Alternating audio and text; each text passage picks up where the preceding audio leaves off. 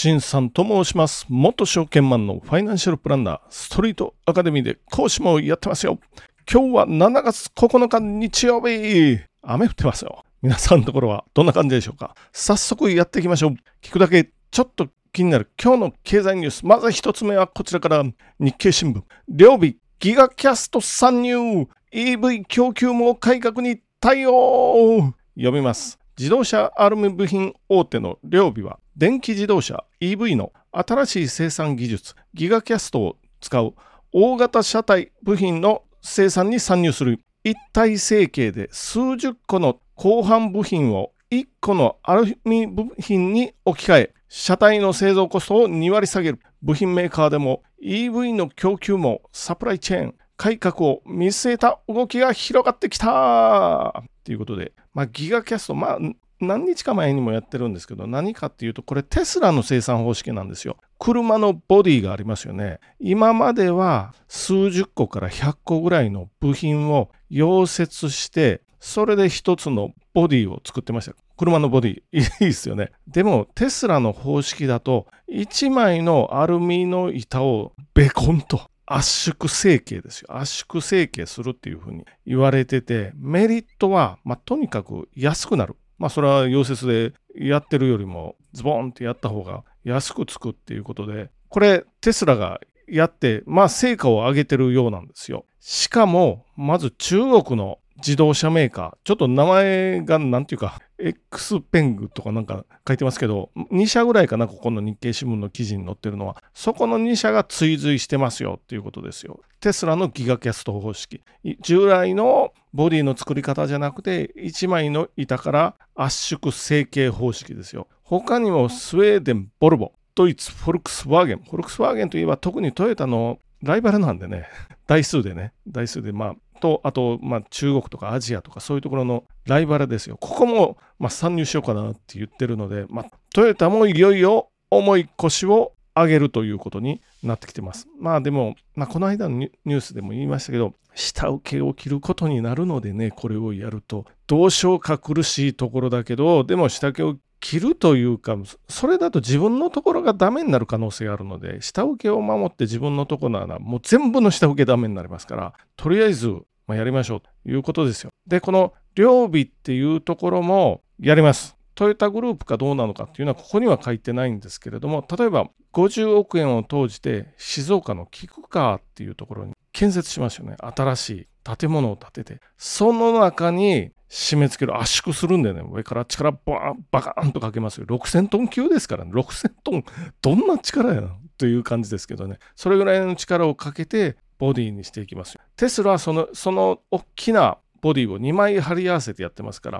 もう一回言いますけど、コストが安くなります。で、部品会社、この両備参入表明、他にも海外の部品会社なんかは参入もするというふうに言ってます。これ自動車会社が独自で、もうトヨタの中でやるのか、下請けで、下請けというかグループというか、そういうところでやるのかっていうのはまだまだはっきりしてないです。ただこのギガキャスト方式も新たなテクノロジーなんで、それは当然ね、いいことばっかりじゃないですよ。まず、デメリットの一つは、ぶどまりが出るかもしれない。ぶどまりっていうのは、作ったけどちょっと、まあ不良品ということですよ。不良品で使えますか？みたいな。まあ多く出るかもしれない。これはやってみないとわからないです。まだまだあの技術が、日本のそういう両備とかやり出すところなので、これから先実際に作ってみないとどうなるかわからない。で、もう一つのデメリットは、これは我々に関係ありますよ。事故が起こって、今までならこうパーツ交換対応できたかもしれないところが、ボディごと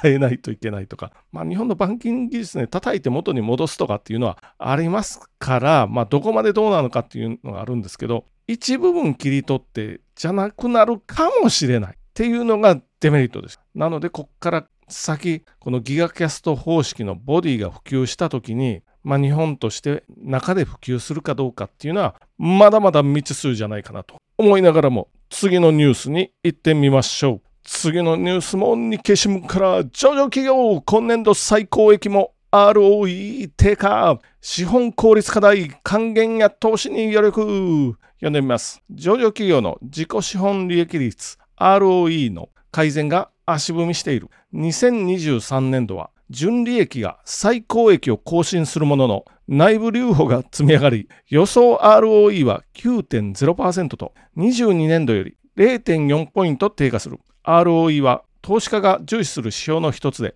日本企業は欧米の主要企業に見劣りする。持続的な株高には株主還元や成長を通して資本効率を高めることが求められる。っていうふうに載ってます。まあ、この ROE 自己資本利益率というやつですけれども、アメリカで20%ぐらいですよ。で、ヨーロッパでだいたい15%。まあ、バランスシートね、簿記の知識とかがあると、あるいは株ちょっと見たことありますよっていういう人は、あの、バランスシートありますよね。右側と左側に分かれてます。まあ、貸借対照表ですよ。右側はお金がどっから調達されてるのかっていうのを示す右側ですよ。そういう計算表じゃなくて貸借対照表ですよ。お金がどこから調達されてますかっていうのが右側。で、左側がその調達したお金を何に使ってますか？なので、この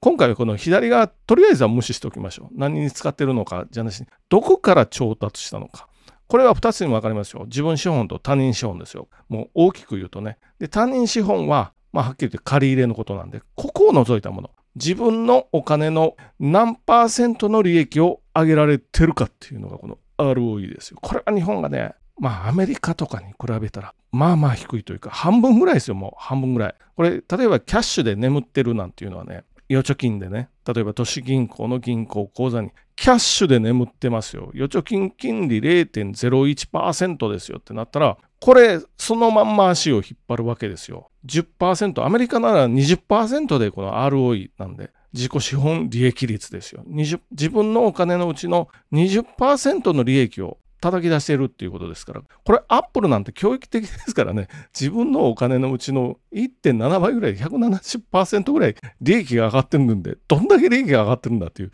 まあそれぐらいの会社ですよ。でも日本の会社の場合は、この利益の積み上がりとかって書いてますよね。これが足を引っ張ってますよって書いてますけど、最高益を更新していってるんですけど、ということは現金が入ってきますけど、現金持ったままなんですよ。これさっきのね、料備もギガキャストの工場建設とかって言ってますけど、まあ一応見てるとね、記事の中で50億円って書いてるんで、50億かよってまあ思ったんですけど、しょぼいなと、あんますごいお金なんですけど、50億は。これ海外の主要な工場ってもう2桁単位が違いますよ。2桁どころか3桁かな。何兆円ですから今、今時、半導体の工場、TSMC が作るときはもう4兆円とか6兆円っていうお話ですよ。機械1台で半導体の製造装置1台で200億とかしますから50億じゃないんですよ。機械1台で200億。それを何台も入れてクリーンルーム作ってそれは兆円単位でお金がいるんです。現金持ったままで0.1%で日本の場合方や社長がサラリーマン社長なんかだったら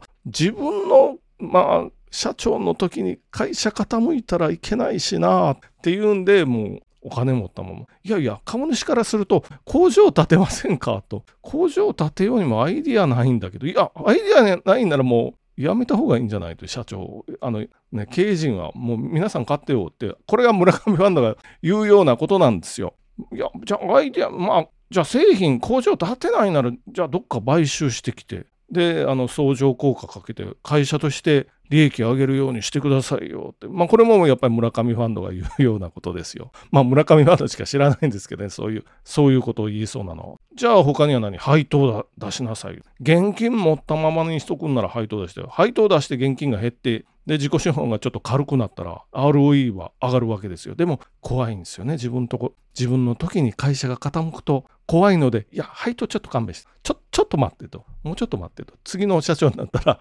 やるから、みたいな、そういう感じですよ。これが ROE いつまでも上がらないぞと。現金持ったまま配当を出すのも嫌。工場を建てるのも嫌。で、あとはもう一つは自社株買いか。これは東証が言い出したんで、なんとかしろと。この PBR1 倍割れを。じゃ、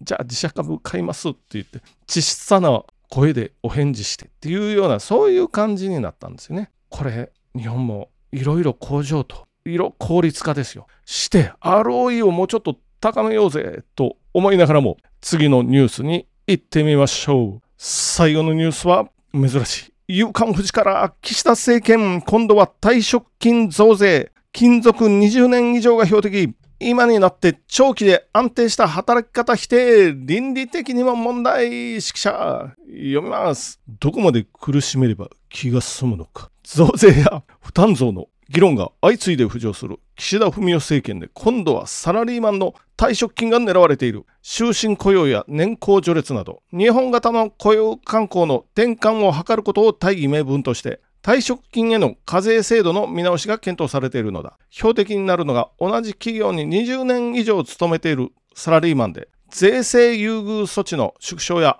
撤廃が予想されている。退職金増税は定年後の生活に大打撃となりかねない。まあ、岸田政権は増税政権的な感じがしますからね、またこれ、やられてますよ、言われてますよ。退職所得控除っていうのがありますよ、ね。退職金がいくらかあって、そっから退職所得控除を引いて、その差し引いた金額に、まず2分の1します。まず半分になって、そこに税率をかけるっていうのが、これ退職所得控除ですよ。他の所得とは分離しますから分離課税ですよっていうね、ちょっと言い方難しいかな。ということは、簡単に言うと、勤続20年なら1年あたり40万なんですよ。なので20年なら800万。20年ちょうど働いてやめようかなっていう人は、まあ仮に800万までならもう退職金の税金はかからないですよ。1000万なら800万、200万。そこにその200万を2分の1するんで、これは理由というか単純にもう式が決まってるんで2分の1して100万円。これに税金がかかりますよっていうのが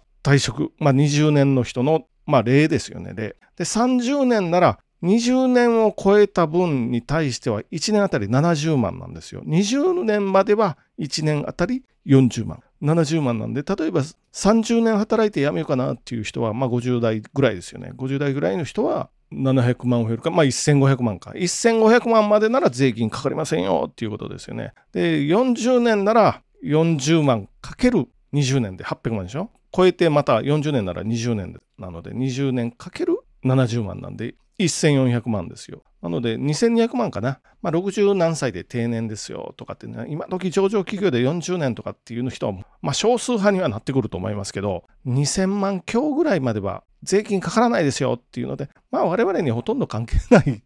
世界ではあるんですけど、ここの人がちょっと大変だと、この夕刊富士の書き方だとなってますよ。でも、ほとんど対象者が多分いない。税金を払わないといけないですよっていう人が、まあ、いないということはないけど、結構少数派になってくるのと、これは見方によってはね、あの上級国民を狙ってるっていう感じにもしますよ。これ何かというと、官僚で大物官僚になった人たちは渡り歩くわけですよ。これ1年2年で渡り歩きますから、そうすると、もうそれぞれで2年おきぐらい、あ、もう渡り歩くたびに退職金もらえますから、これが、まあ、噂によると何千万とかね。これ今、某有名な総務、総務官僚ですよ。まあ言ったら桜井パパですよね。桜井パパ、時間まで行ったので、これ有名、おそらく総務次官、元総務次官では日本一有名かな桜井パパの経歴を今、ウィキペディアで見てるんですけど、例えばどうだ？総務省退職2016そこから次に三井住友信託銀行の顧問に就任ですよ。っていうことでね。これが数ヶ月か？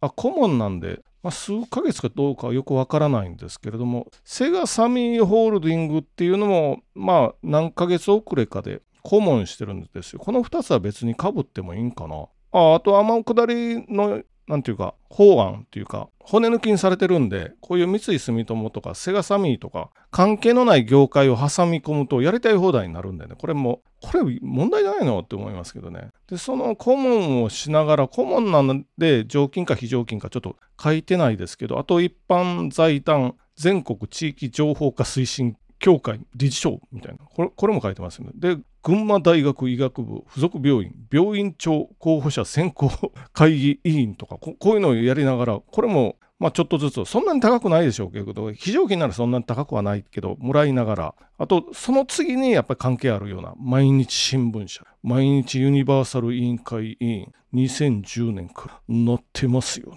こういうこうワンクッションずつ挟みながらもでもろ総務省と関係ある2018年1月に電通に入社してるじゃないですか。これは執行役員ですよ。時を同じくして半年ほど遅れて東急不動産ホールにこれは社外取締役になってその電通は入ってから1年ちょい後に執行役員から取締役になって2年後かな1年後か次は代表取締役副社長ですよ。これなってこれいいなって思いますけどねこんなの。もう癒着もいいところじゃないって思ってで最後あこれ退任になってますからね電通の副社長は2年ほどやって退任ですよ。これは巨額の退職金もらってるはずなんで調べたらわかるでしょうけどねすぐあの株式会社なんで株式会社の IR とかああいうのを調べたらわかると思いますけれどもまあこういうことやってますからこれ実はねこう渡るたびに退職金もらってますよ。2年とかですからね、2年で、